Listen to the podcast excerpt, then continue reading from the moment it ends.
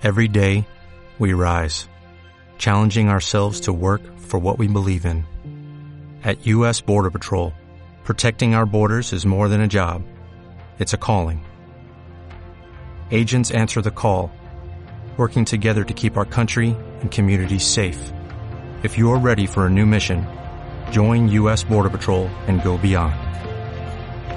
Learn more at cbp.gov/careers.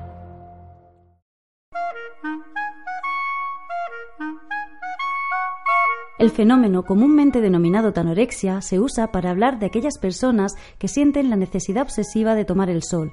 Las personas adictas al sol no pueden parar el proceso de bronceado una vez la piel ya está morena, algo similar a lo que ocurre con otras adicciones como el alcoholismo o el tabaquismo.